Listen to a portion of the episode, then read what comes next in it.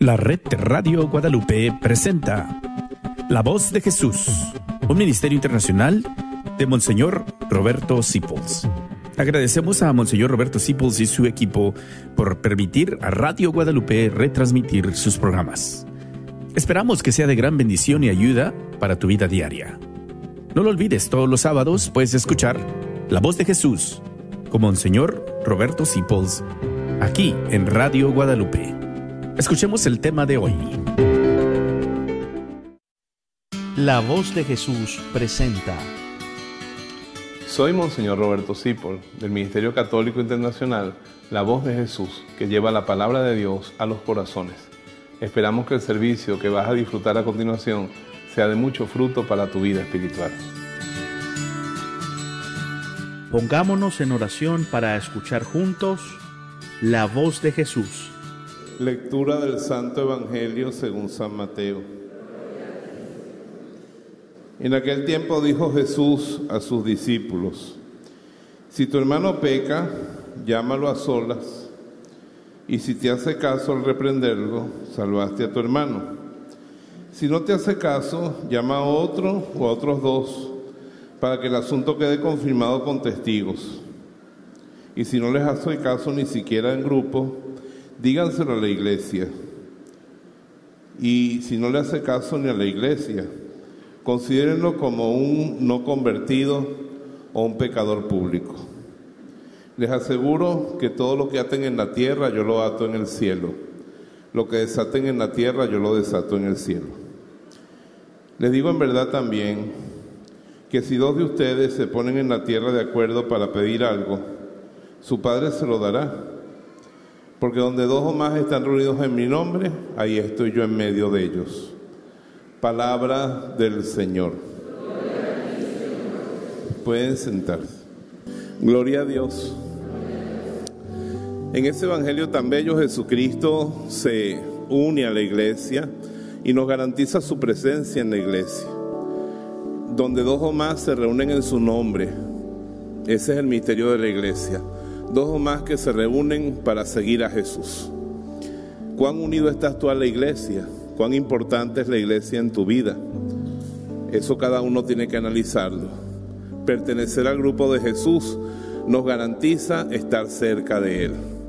Si tú hubieras nacido cuando Jesús andaba en la tierra formando su grupo, a ti te hubiera gustado integrarte a ese grupo, ¿sí o no? Bueno, ser de la iglesia, ser católico, es pertenecer al grupo de Jesús. Ahora, un cuerpo se enferma a veces, los cuerpos a veces se enferman. Y cuando un cuerpo se enferma con una infección, ¿qué dicen los médicos que debemos tomar?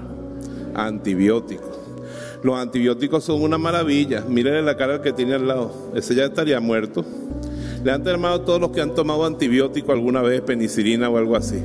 Mira, toda esa gente estaría muerta porque la invasión de las bacterias en los pulmones, en una celulitis, lo que fuera, te hubiera matado. Desde que descubrimos la penicilina, gloria a Dios. Uno se toma dos cajas de pastillas, ¿verdad? Que siente ciertos malestares, pero queda vivo. Diga del lado, usted es un antibiótico. Diga, sus hermanos católicos son otros antibióticos. Ahora, brutacia, brutacia fue al médico y le dijo, tienes que tomarte esta penicilina. Compró la caja, se tomó una y se murió.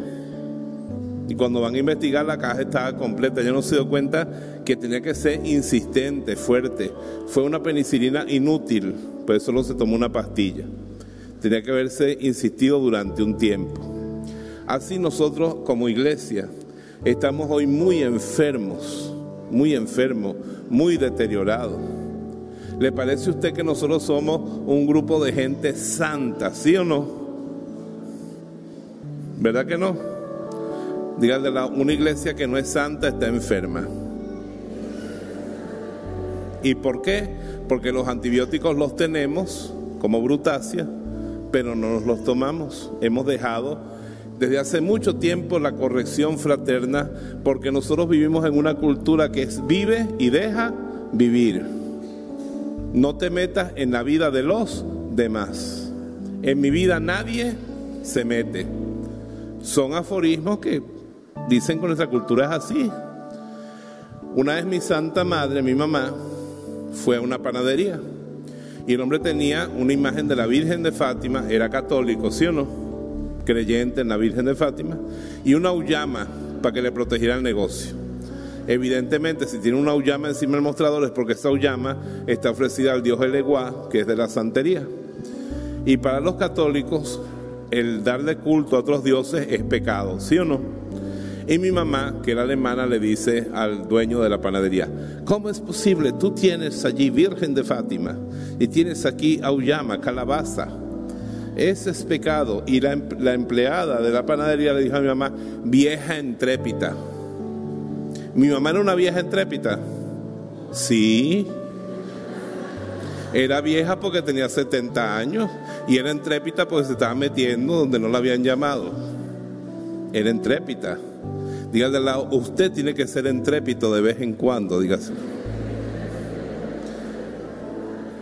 Hoy en la segunda lectura dice, no tenga más deuda que el amor fraterno. ¿Cómo dice la segunda lectura? Les he hecho caer varias veces, pero no dejen de contestarme. ¿Amar es sabroso, sí o no? No, a veces no. ¿Ser amado es sabroso, sí o no? A veces no. Levanten la mano lo que se acuerdan cuando estaban pequeños y los tenían que bañar y no les gustaba. Levante la mano, sobre todo los varones. Yo corría por todo el patio mientras mis hermanas me iban a hacer el acto de caridad de bañarme. Cuando estaba chiquito. No tenían que ir al gimnasio, tenían que correr detrás de mí. Cuando uno su mamá lo alimentaba a juro, y eso ocurrió muchas veces en mi caso, hasta que me entrené bien entrenado. ¿ah? Eso era un amor que dolía. Amar a veces duele, y sobre todo en este campo de la corrección Da, da cosita, da cosita, tener que meterse a decirle al otro las cosas, a uno le da pena, le da pena, ¿sí o no? Le da vergüenza. Diga de lado, pero hay que hacerlo. Si usted ve que sus hijos andan con una mala junta, que lo puede llevar la droga, ¿qué va a decir? No, estamos en una libertad absoluta. Él tiene su propia mente. No, usted, su obligación es meterse, ¿sí o no? Si usted ve que su esposo se está metiendo en unos negocios corruptos y le va a gritar, bueno, mi amor, ¿qué quieres tú? A ti sí te gusta vestirte y jalar esa tarjeta de crédito que la tienes todo raspada para arriba y para abajo. Pero ¿para qué te metes tú en cómo yo gano la plata? En primer lugar, a las mujeres no se les levanta la voz. ¿Es así o no es así? Y al que trata a su mujer, Dios no lo ayuda, dice la Biblia. Usted se casó con una hija de Dios y Dios es su suegro. Y es un suegro celoso. Pero es que es normal que cuando se metan en la vida de uno, uno se ponga bravo, diga al de lado, por eso mataron a San Juan Bautista. Por andar metiéndose con los políticos. Porque era el rey Herodes que vivía con la cuñada. Qué festín se hubieran dado en la revista Hola si eso hubiera existido en ese tiempo. El rey se puso a vivir con la esposa del hermano. Escándalo, ¿sí o no? escandalizando a todo el pueblo y cometiendo un pecado. Y cada vez que pasaba Herodías con Herodes, le gritaba el Herodes, no te es lícito vivir con tu cuñada. No te es lícito vivir con tu cuñada. Me imagino que le daba miedo como a Jeremías. Esta mañana todos los sacerdotes nos levantamos, nos dan la lectura de cada día los sacerdotes en el oficio de lectura, con la lectura de Jeremías. Y el, rey manda sacar a Jeremías de un pozo. Jeremías hablaba tan clarito que los enemigos lo habían tirado en un pozo y el rey para que no se muriera dijo, tírenle un pedazo de pan todos los días. Usted se imagina estar en un pozo entre el barro con las ranas y, y la sabandija, en la oscuridad, con frío, comiéndose un pedazo de pan que caía en el barro todos los días, tomando agua sucia.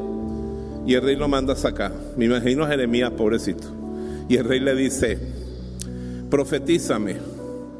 Y Jeremías le dice, si te digo mentira, me vas a matar. Y si te digo la verdad, también me vas a matar.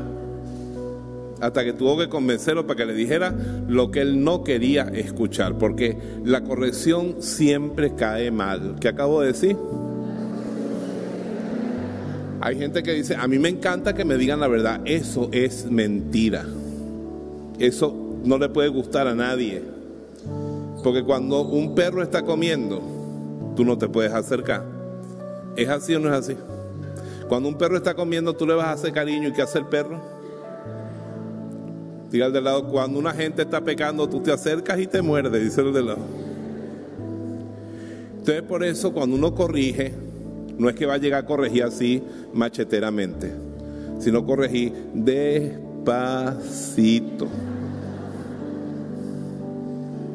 Despacito y con unos requerimientos. Dígale al lado, usted no tiene derecho de corregir a quien no ama.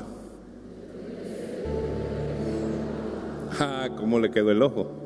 Ya usted estaba pensando, después de esta homilía, yo a la suegra esa le digo las cuatro no me va a quedar nada por dentro. Pero primero lo tiene que amar.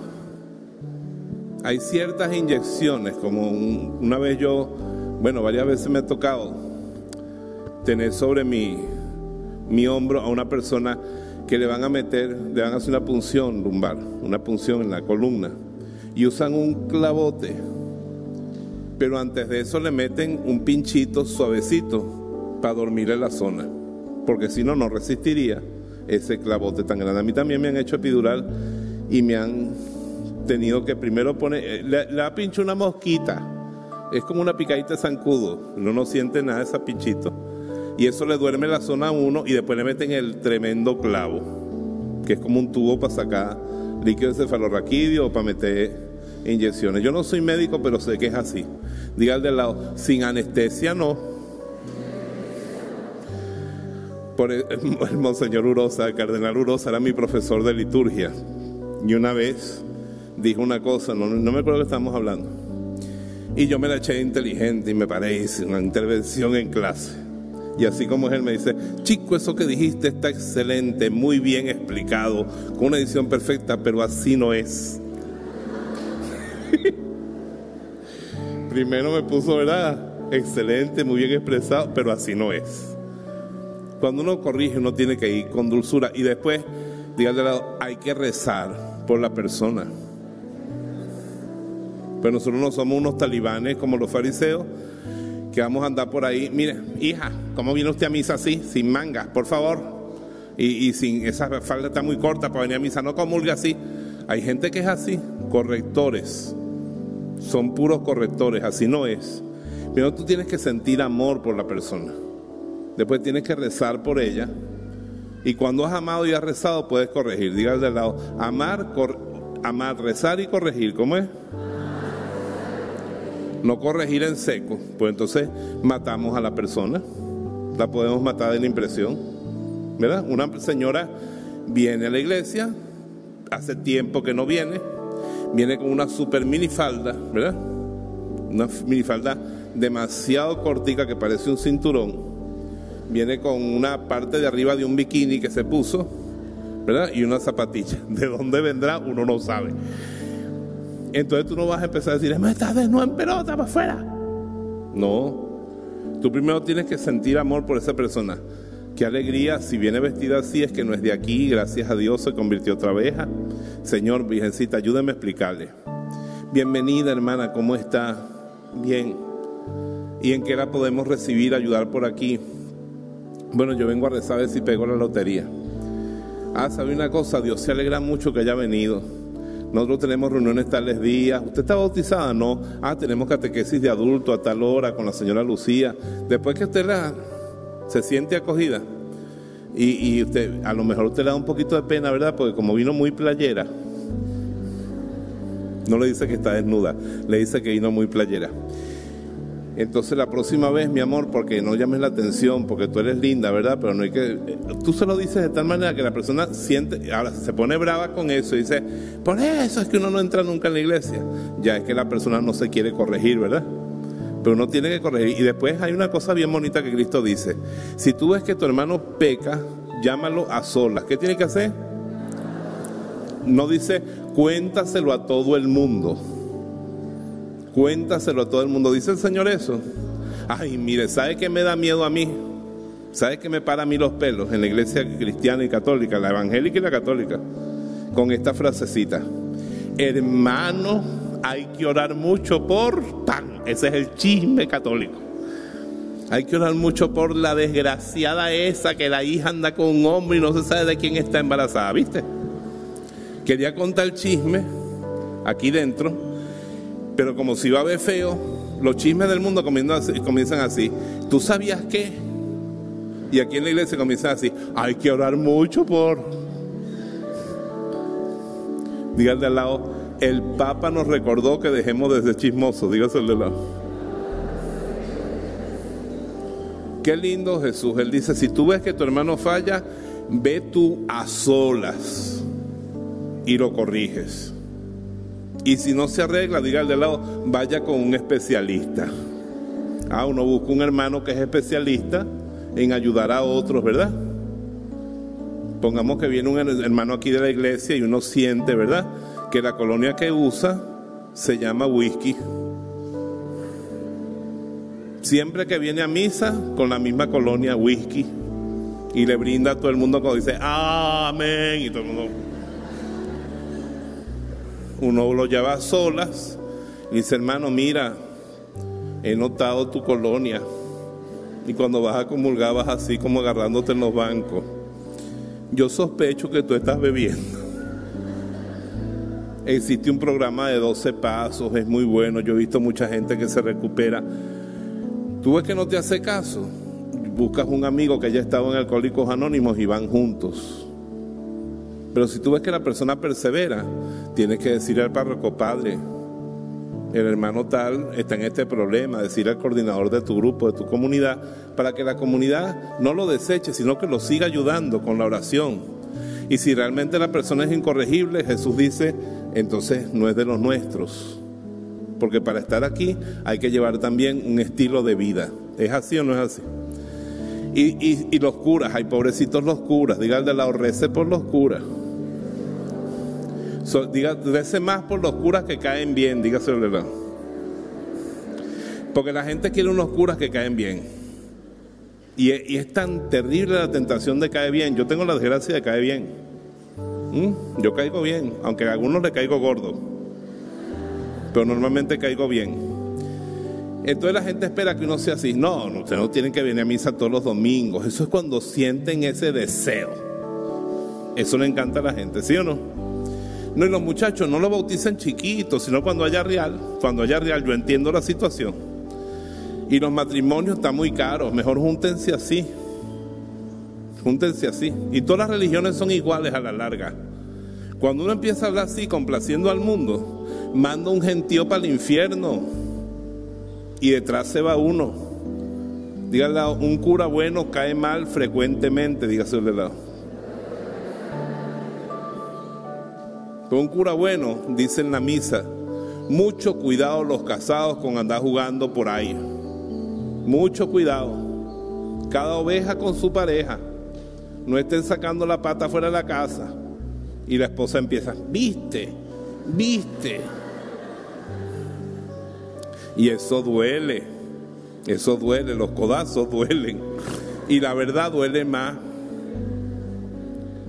Las viejas que dejen de echar chismosas y todas las señoras esas. Y eso que yo le pagué las flores para la Virgen a ese cura, para que tiene que estar metiéndose con nosotras.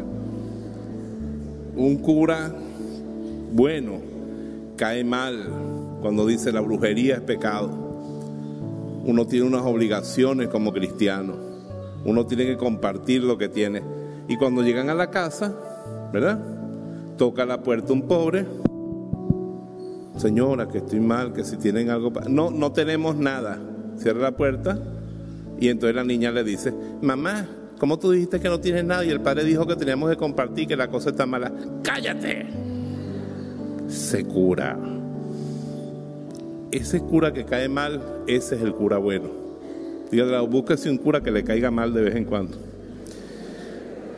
Porque además de hablarles de que tenemos que corregir, aunque usted y a mí nos reviente, dígale al lado, tenemos que aceptar la corrección, dígaselo.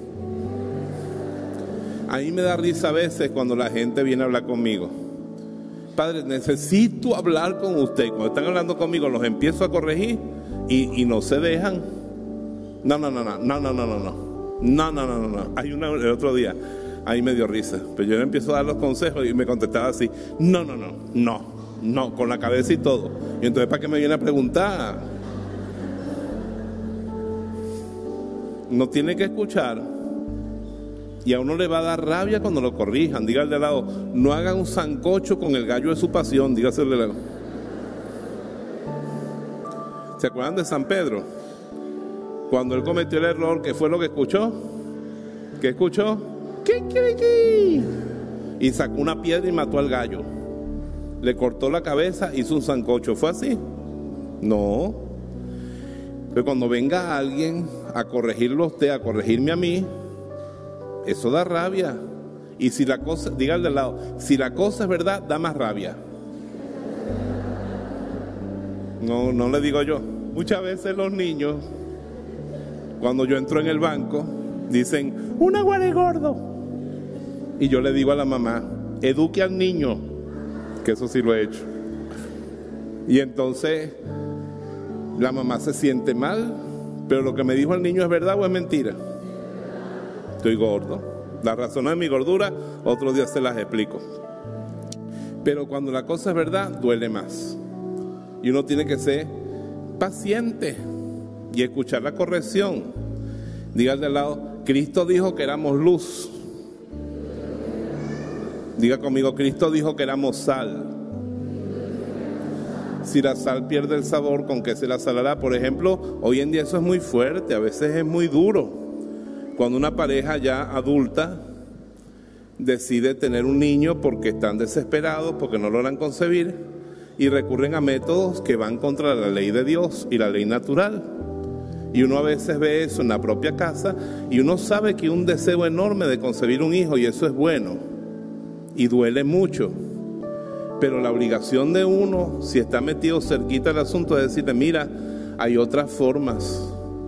Hay muchos niños solos que están tirados en el mundo sin ningún futuro. Y en esos casos hay que adoptar, no forzar la naturaleza.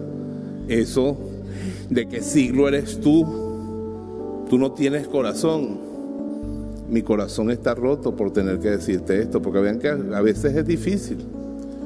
Cuando una muchacha le dice a uno, no, a mí los hombres me parece que son un fastidio.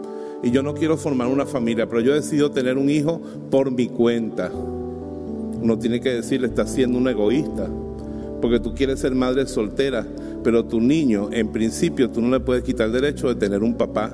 ¿Es así o no es así? Y si tú no quieres formar un hogar, tú no puedes tener hijos. ¿Pero con quién? Espere, está San Antonio, grandote, mide casi metro y medio. Pídale a Dios que Él proveerá, ¿no es así? Pero uno a veces se desespera y no tiene quien lo corrija. Entonces, hoy Dios nos pone la caridad difícil. Nos pone la caridad difícil. Porque estamos en una cultura que es una cultura de no intervencionismo. No intervenga en la vida del otro, no te metas en la vida del otro. Y por caridad tenemos que hacer resplandecer a veces la luz de la verdad. A mí me ayuda mucho una frase que es de San Pablo y la tenía como lema el obispo Guruciaga, quien yo quise mucho, y diga de la verdad en el amor.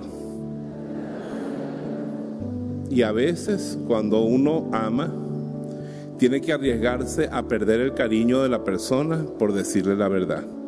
Pero si la persona es inteligente y de verdad lo piensa, y piense usted si ha dejado en su vida lejos a alguien que lo haya corregido, el verdadero amigo, el amigo que más hay que valorar, es el amigo que se atreve a incomodarnos, el amigo que se atreve a corregirnos. Yo recuerdo de Juan y Jessica que son de mis amigos más cercanos. Y me voy a contarles esa confidencia porque dice mucho y muy bonito que ellos me querían corregir por una cosa fuerte, de una actividad, no era moral, era sobre mi forma de trabajar en el ministerio, cuando teníamos SEAS. Y fuimos a cenar y yo los veía tan nerviosos a los dos. Primero por el respeto, por el gran amor que me tienen y pues me tenían que corregir. Y hasta lloraron cuando me corrigieron. En primer lugar, la corrección no me gustó, porque era verdad. No me gustó, mi cerebro se puso a pensar, ¿cómo es posible que me corrijan esto? Era algo sobre cantar y sobre música, y, pero era verdad. Y después yo en el mismo momento me di cuenta de que ellos dos me querían de verdad. No me estaban diciendo eso porque no me quisieran o porque me faltaban el respeto. Y después en otros momentos de mi vida, mucho más serios con otras cosas, Juan sobre todo se ha arriesgado a decirme la verdad y me dice lo que pasa, padre, es que cuando uno está eh, como estás tú en la vida, muy poca gente se atreve a decirle las cosas muy poca gente. Y eso es una gran desgracia para uno. Entonces yo lo valoro mucho a él, entre todos mis amigos. Y una de las cosas que valoro mucho es que él se atreve a decirme las cosas con cariño, pero con verdad. Y me recuerda eso a San Francisco, que es tan edificante. El otro día hice alusión a eso. Cuando ya se iba a morir, un arriero le dijo, usted es Francisco de Asís, el que dicen que es santo, ojalá lo sea de verdad, porque hay mucho gañán por ahí. Y Francisco se arrodilló y le besó los pies. Y le dio las gracias y dijo, hace tanto tiempo que nadie me corregía. Entonces, yo sé que cuesta hacer esa oración, pero da rabia hacerla. Porque uno sabe que puede venir de grandes disgustos, pero dice, Señor, cuando yo vaya a torcer mi camino, cuando yo vaya a hacer algo inconveniente, mándame por favor a alguien valiente que me quiera tanto que me lo diga. Y en la casa, en la casa, estemos dispuestos unos a escucharnos a los otros. Diga de al lado, dos cabezas piensan mejor que una. Diga del otro lado, cuatro ojos ven mejor que dos.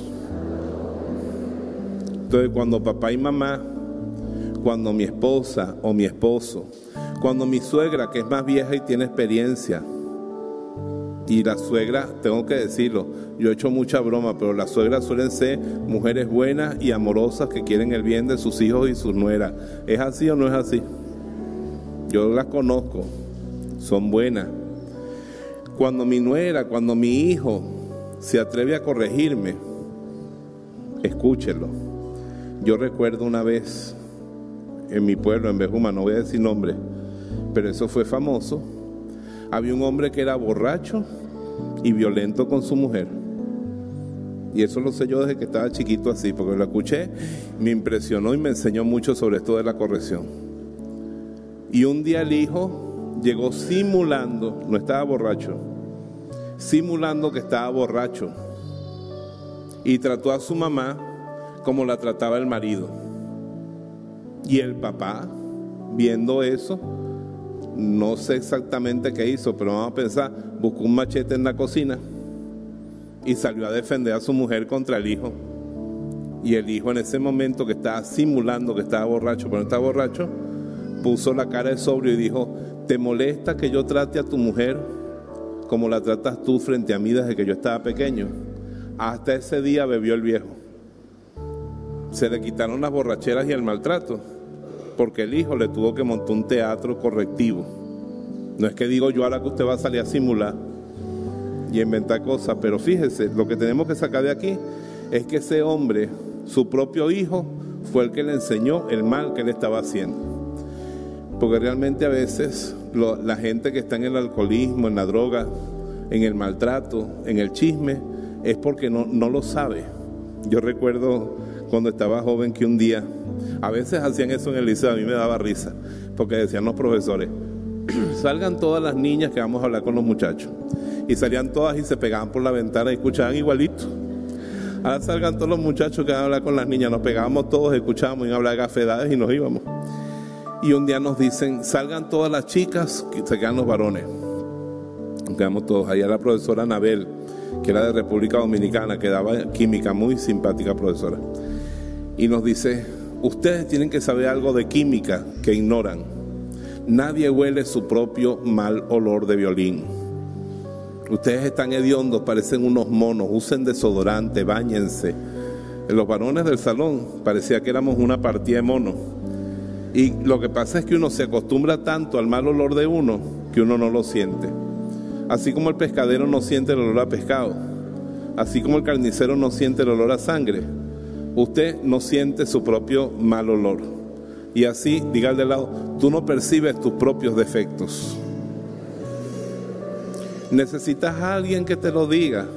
Por ejemplo, a mí me da tanta risa el señor David, que un día me dice, padre, tú eres imponente. Y digo, no, yo creía que era dulcito, dulcito. Tú pisas como un elefante. Gracias. Eso es mentira, pensaba yo. Yo soy un bebé querido. Entonces me puse a preguntarle a dos o tres, ¿yo soy imponente? No, padre, eres aplastante.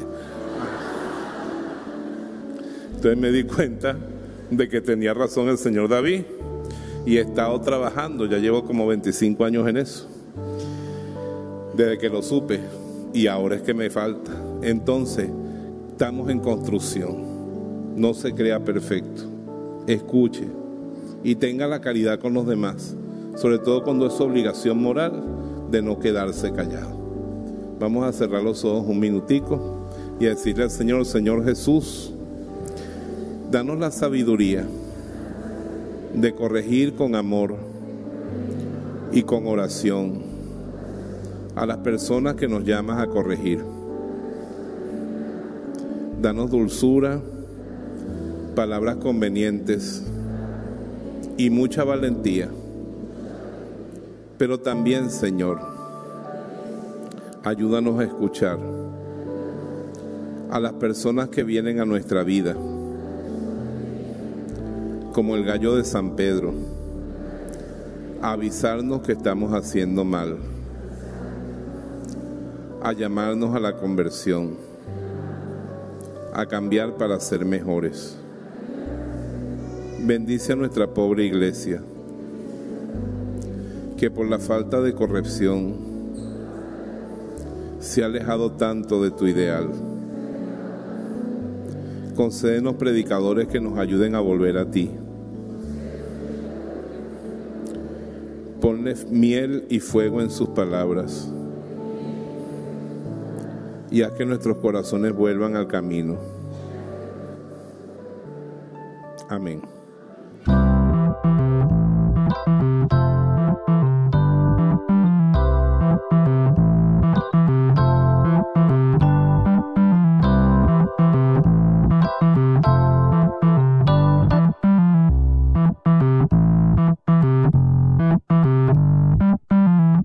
Aquel tiempo dijo Jesús a sus discípulos, si tu hermano peca, llévatelo a solas y repréndelo.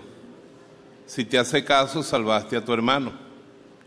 Pero si no te hace caso, búscate a dos o tres para que te acompañen y sean testigos.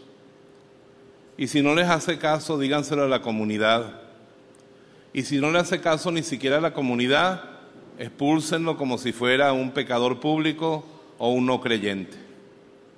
Les aseguro que lo que aten en la tierra queda atado en el cielo, y lo que desaten en la tierra queda desatado en el cielo. Les aseguro además que si dos de ustedes se ponen de acuerdo en la tierra para pedir algo, mi Padre del cielo se lo dará. Porque donde están dos o tres de ustedes reunidos en mi nombre, yo estoy en medio de ellos. Palabra del Señor. Pueden sentarse. Gloria a Dios. Bueno, hoy el Señor nos habla de que debemos cuidarnos del mal. Cuando yo estaba meditando esta palabra, me acordaba del libro del Génesis, cuando Dios le dice a Caín, ¿dónde está tu hermano? Y Caín le contesta, ¿acaso soy yo guarda de mi hermano? Pues sí, Dile que tienes al lado, tú eres guardián de tu hermano. Aunque no te guste, aunque no te dé la gana de aceptarlo, tú eres responsable de cómo se comportan los que están alrededor tuyo. Y dile que tienes al lado, y aunque te dé rabia, ellos son responsables de ti, díselo del lado también. ¿Por qué da rabia? Porque, dígalo ahí conmigo, la corrección da rabia. Tú le dices a, tu esposo, mira mi amor, los pies te huelen mal. Eso le da rabia al tipo. ¿Es así o no es así? Tú le dices a alguien, bueno, es verdad que está escaso el desodorante, pero bicarbonato y limón se consigue, o leche magnesia, mijo, porque eso da rabia. Que, que le digas tú a una mujer, mija, ese tinte que te echaste, pareces un cerro prendido, mi amor, le da rabia. Toda corrección que se nos hace, y sobre todo si es en el campo moral, nos da rabia. Pero no tenemos derecho de callar. Ahora, mucho cuidado. Dígale al de al lado, Dios no te mandó a juzgar a nadie. Dígale ni a condenar. Y mucho menos a chismear, dígale. Porque existe el chisme católico. Aquí abunda el chisme católico. Entre nosotros, chisme católico. El chisme católico siempre tiene esta frase, hay que orar mucho por... Hay que orar mucho por fulana, la hija es una piazo loca, la vi el otro día en una moto con un tipo todo tatuado. Hay que orar mucho por fulano que se está dando al alcohol. El otro día me brindó en la misa.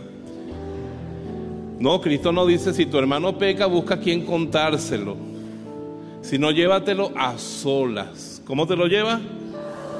La corrección es a solas. Cristo nos dice, no difamen, no humillen a nadie frente a los demás. Llámalo a solas. Y corrige a tu hermano. Y si lo, lo corrige y te hace caso, salvaste a tu hermano. Y no lo dice el Señor, pero te salvaste tú. Pues la carta de Santiago dice que el que rescata a su hermano del pecado, salva su propia alma. Y hemos leído a Ezequiel que dice que si tú corriges a tu hermano y se salva, salvaste a tu hermano y te salvaste tú. Pero si tú te quedas callado y ves a tu hermano pecando y no le dices nada, él se va para el infierno. Dile al de al lado, y Dios te libre, tú también te vas con él. Dígaselo al de al lado. Ah, Señor, pero fue él, pero tú te callaste. Fue él, pero tú no dijiste nada. Es una tremenda obligación que el Señor nos pone hoy. Por eso usted está llamado a ser un antibiótico. Diga al del lado, tú estás llamado a ser un antibiótico. ¿Saben qué es un antibiótico? Antes no había antibiótico, todo el mundo se moría de una enfermedad que se llama sepsis. La persona le agarraba una bacteria, le invadía todos los órganos vitales y adiós luz que te apagaste. De eso se moría la mayor parte de la gente. Decían en los pueblos, lo mató un tétano. Ningún tétano, era en una infección generalizada que se lo llevaba. Entonces, gracias a Dios, Fleming inventó la penicilina, que es el principio de todos los antibióticos. ¿Y qué es el antibiótico? Una pastilla que tiene unos guerreros bioquímicos en mi cuerpo que van a matar las bacterias. Mírale la cara del de al lado, es cara de caja de antibióticos.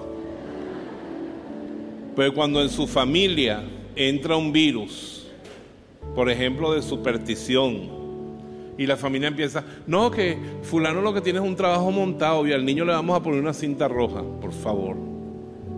Usted tiene que decir, nosotros somos cristianos, nosotros no creemos en brujería, eso no es ningún trabajo que tiene montado, es que el currículum no tiene mal hecho, por eso no consigue trabajo. Y va a buscar trabajo con esas pintas. Yo más bien le voy a enseñar que se ponga una buena pinta, que prepare el currículum, que lo adorne bien, que cambie esa foto, miras, riéndose sin el puente. ¿Quién lo va a contratar con esa foto? No ningún trabajo que tiene montado, es que no sabe. Tú tienes que reaccionar contra ese virus de superstición, virus de rencor, de odio. Tú tienes que reaccionar, tú eres el antibiótico y tú eres la conciencia de tu hermano. Porque Dios nos habla a todos en la conciencia, pero a veces Dios nos llama a ser la conciencia del hermano. Y en Venezuela estamos muy mal porque hay mucho silencio cómplice. ¿Qué es lo que hay mucho? Silencio cómplice. Y recuerden que ante Dios, cuando se va a castigar a un culpable, los cómplices merecen lo mismo que el culpable. ¿Sí o no? Dígale al lado, no sea cómplice con el silencio. No cuando ve una vagabundería, con mucho amor y humildad, pero lo tiene que decir, no decir, no, es que las cosas son, aquí todo el mundo es así. No, el mal hay que denunciarlo. y eso da rabia. Y hay gente que muere por eso, por ejemplo Juan Bautista. Juan Bautista era amigo de Herodes, aunque usted no lo crea, se caían bien, seguro los dos se caían bien. Eran dos personalidades tremendas, Juan Bautista y Herodes. Y nos dice la Biblia que a Herodes le gustaba conversar con Juan Bautista y le pedía su parecer en muchas cosas. Le pedía el parecer en las cosas que le interesaban a Herodes. Por ejemplo, le diría a Herodes, estoy construyendo el Herodión, un palacio en todo lo alto ¿qué te parece? Y Juan Bautista le diría, bueno, está bastante bien planteado, pero ¿qué te parece si el mismo acueducto que estás haciendo para llevar el agua allá con las cisternas y tal, mira qué buena idea, le gustaba conversar con él. Pero Juan sabía que él vivía con la cuñada. El hermano estaba vivo y él se llevó a la cuñada para su casa y la había nombrado primera dama. Y Juan Bautista, no todo el tiempo, pero siempre le volvía a decir, y recuerda, Herodes, amigo mío, que no te es lícito vivir con la mujer de tu hermano. Y cuando Herodías escuchaba eso, la rabia la carcomía, porque le iba a quitar la chamba que ella tenía de primera dama. Entonces llega el día de la fiesta, el cumpleaños de Herodes, y la hija de Herodías, no sabemos si con Herodes o con el cuñado, si era sobrina de Herodes, era peor la cosa bailó y le gustó a Herodes y le dice, te ofrezco la mitad de mi reino, lo que tú me pidas, mi amor. Y la muchacha le dice, ¿qué pido, mamá? La cabeza de Juan Bautista para que no se meta más conmigo. Y le cortaron la cabeza, Juan Bautista, voy a perder la cabeza por tu amor. Ahí nació esa canción. Perdió la cabeza por amor Herodes. Porque a veces el amor no es callar, dígaselo al de al lado. A veces el amor es decir las cosas aunque perdamos el cariño de la persona. Por amor a la persona. Después más adelante pensará, ay, le hubiera yo hecho caso a mi mamá. Le hubiera hecho caso a mi hermana. Qué bien me lo dijo. Pero yo no quise escuchar. Y aquí vamos a la segunda parte del Evangelio de hoy. Diga al de lado, cuando lo corrijan, aguante y escuche, dígase el de lado. Porque hay gente que le encanta corregir a los demás. Hoy están felices. Salió mi evangelio, Padre. Yo soy el corrector. Mire cómo tengo la barriga, el barrigón, el corrector, para poder borrar los errores de los demás. Pero el problema es cuando nos vengan a corregir a nosotros. Dígale al del lado, San Pedro escuchó al gallo y no hizo un sancocho con él. Dígase al del lado. San Pedro, San Pedro es ejemplar cuando escucha el gallo dice, ay, metí la pata y lloró amargamente y se corrigió.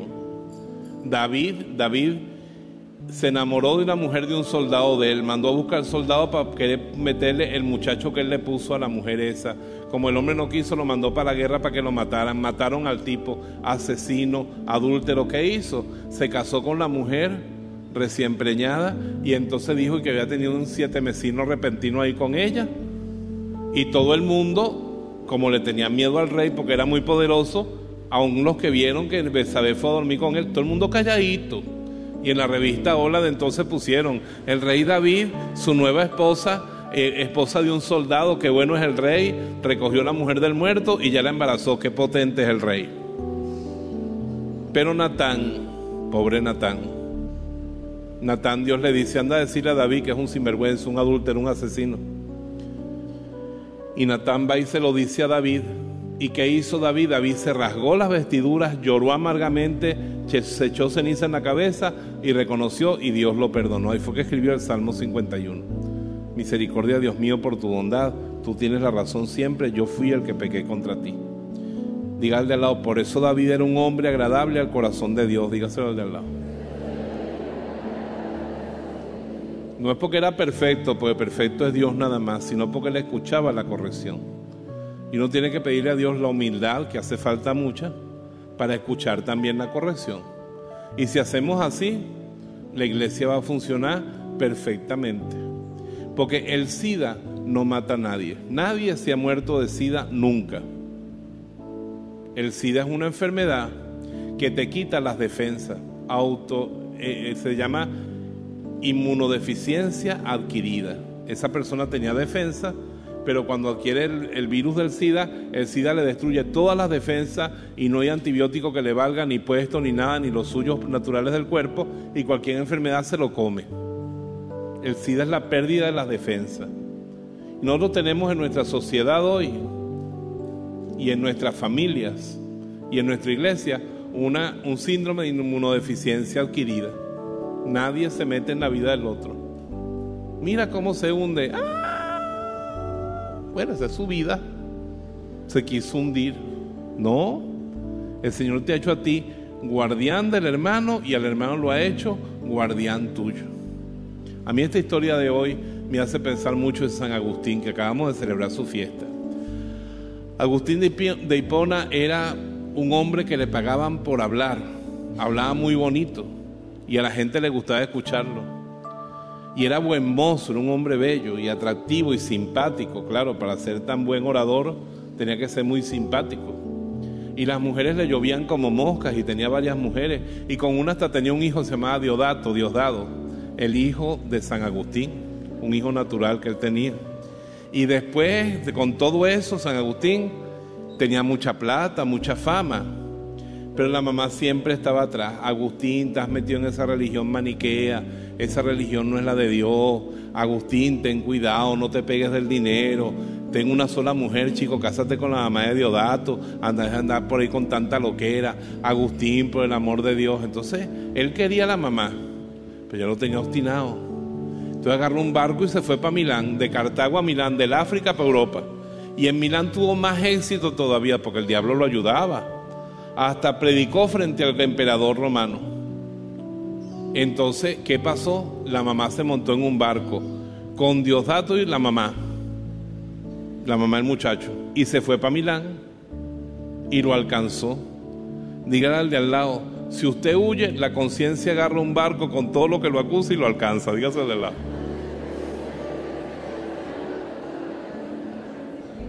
Cuando se abrió la puerta del palacio de Agustín y ve a la vieja ahí, a la mujer y al muchachito.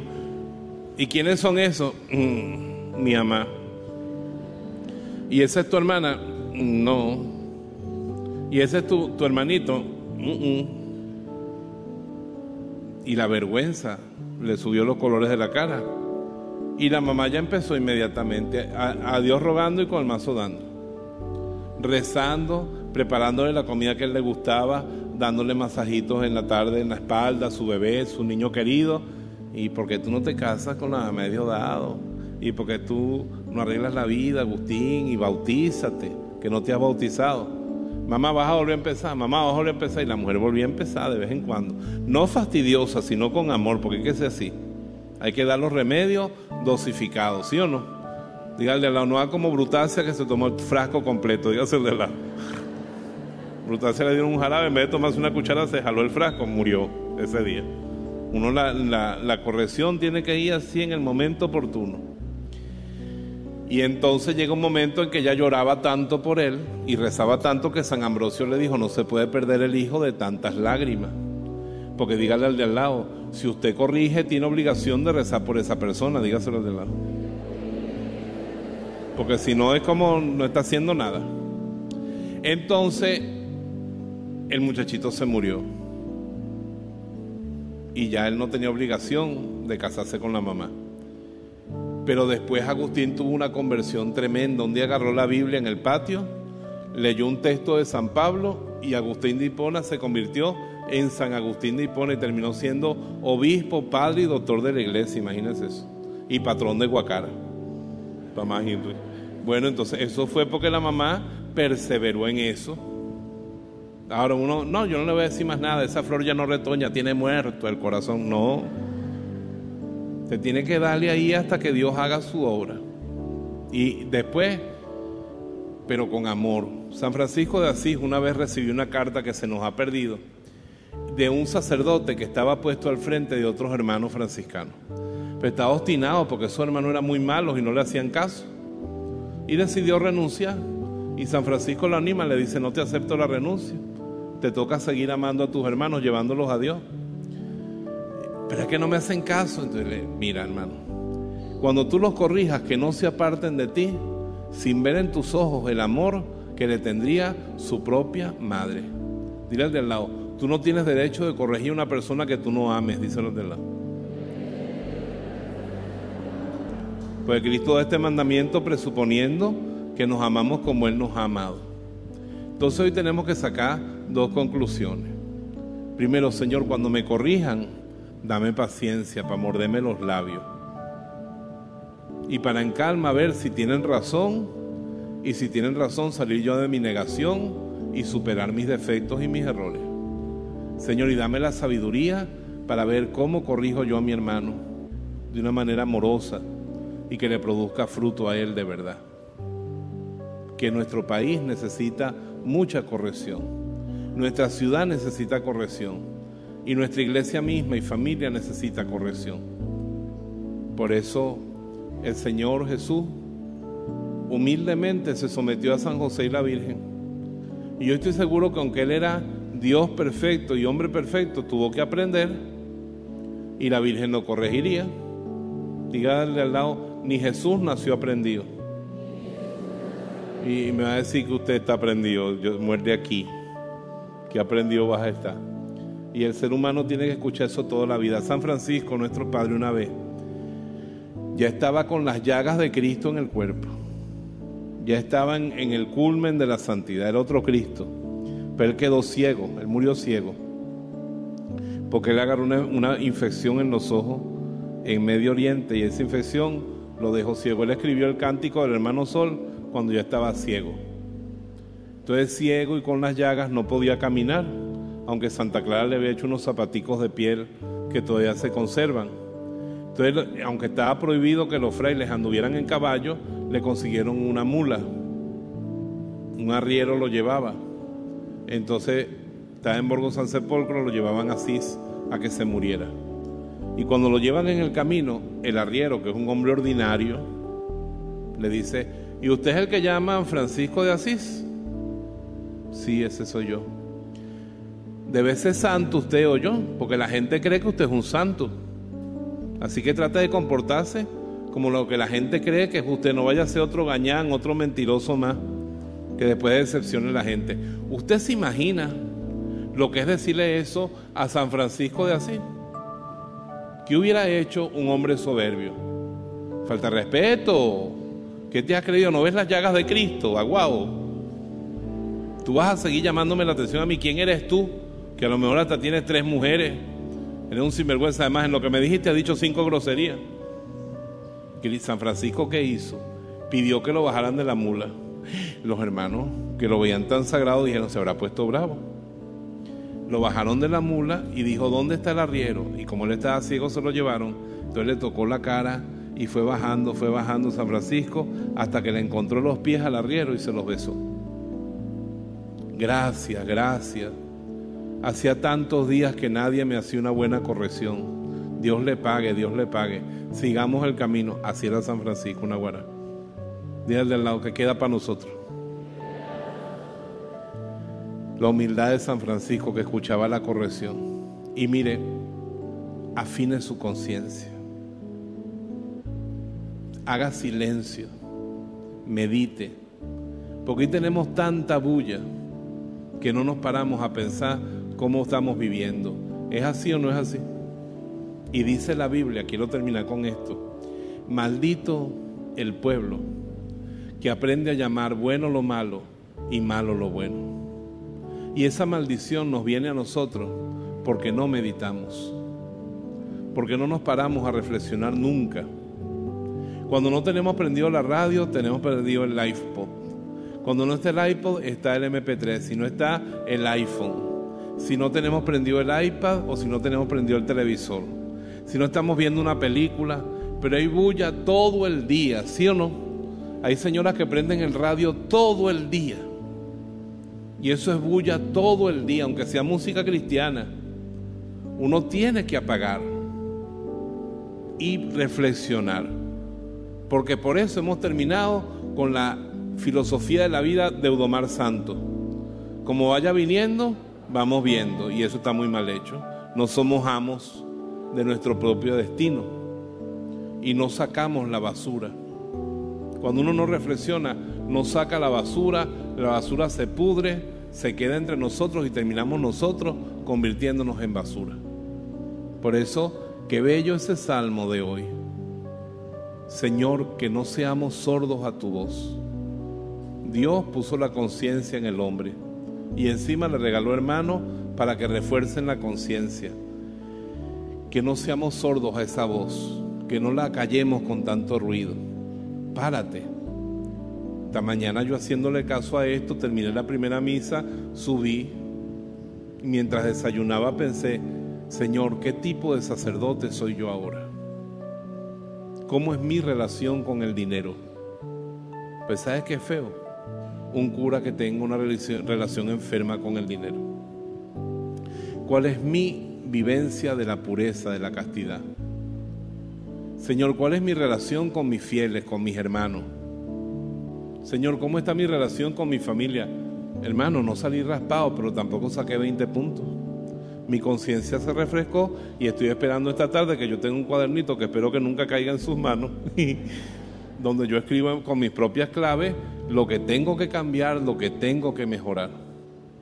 Yo creo que Brian va a cantar hoy una canción bien bonita, que es la oración de los alcohólicos anónimos.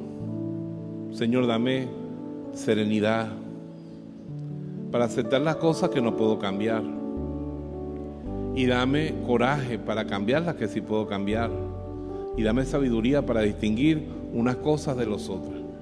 En mí y también en los demás. Porque después también esto, hay cosas de los demás que uno quisiera corregirlas, pero no las pueden cambiar. Entonces nos toca ejercer la paciencia. Y total que Dios nos dice hoy, hay que vivir la caridad. Tú me dices, Padre, lo que nos plantea hoy es difícil y largo. Bueno, la Biblia dice en el libro de Job que la vida del hombre en la tierra es como un servicio militar. Pero no podemos dejar que el hermano se pierda. Si tú ves un perro que lleva un bebé en la boca para comérselo, tú peleas con el perro, ¿sí o no? Aunque te muerda, tú le arrancas el bebé. Mira que el diablo carga en la boca el alma de seres que nosotros amamos y nos quedamos tranquilos. Eso no puede ser. Vamos a cerrar los ojos un momentico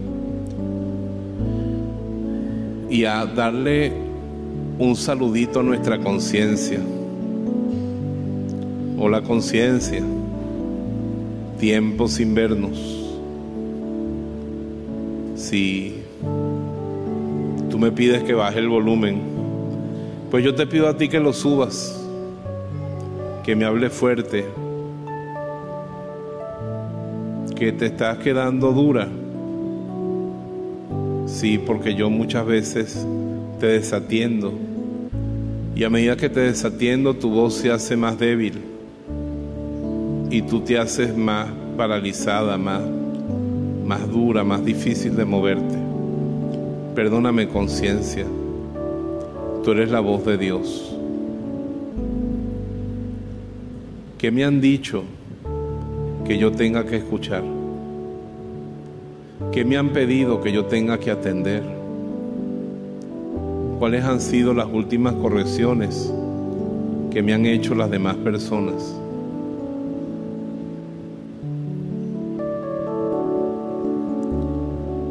Señor, ¿a quién tengo que agarrar valor para corregir? ¿A quién me pides que le diga la verdad? Dame amor para hacerlo, como si lo estuvieras haciendo tú mismo. Te lo pedimos a ti que vives y reinas por los siglos de los siglos. Gracias por apoyar nuestro esfuerzo de evangelización por medio de las ondas radiales de Radio Guadalupe. Que Dios te bendiga y multiplique el esfuerzo que haces y que tu donación, ya sea mensual o de una sola vez, sea multiplicada en muchas bendiciones por nuestro Señor para tu hogar, tu matrimonio y tus hijos. Gracias por tu sacrificio. Una vez más, gracias por todo lo que haces en ayudarnos a seguir evangelizando por medio de las ondas radiales de Radio Guadalupe. Y en nombre de la Fundación La Promesa y todos los que laboramos aquí en la Radio Guadalupe, oramos todos los días para que el Señor sea misericordioso contigo.